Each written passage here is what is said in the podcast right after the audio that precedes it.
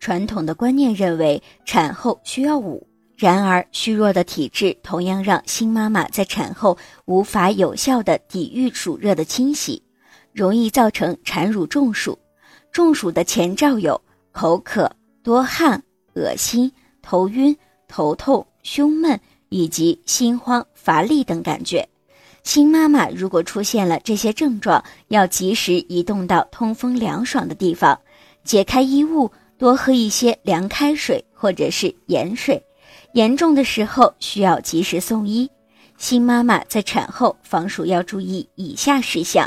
一、多开窗通风，每次开窗通风应该不低于十五分钟；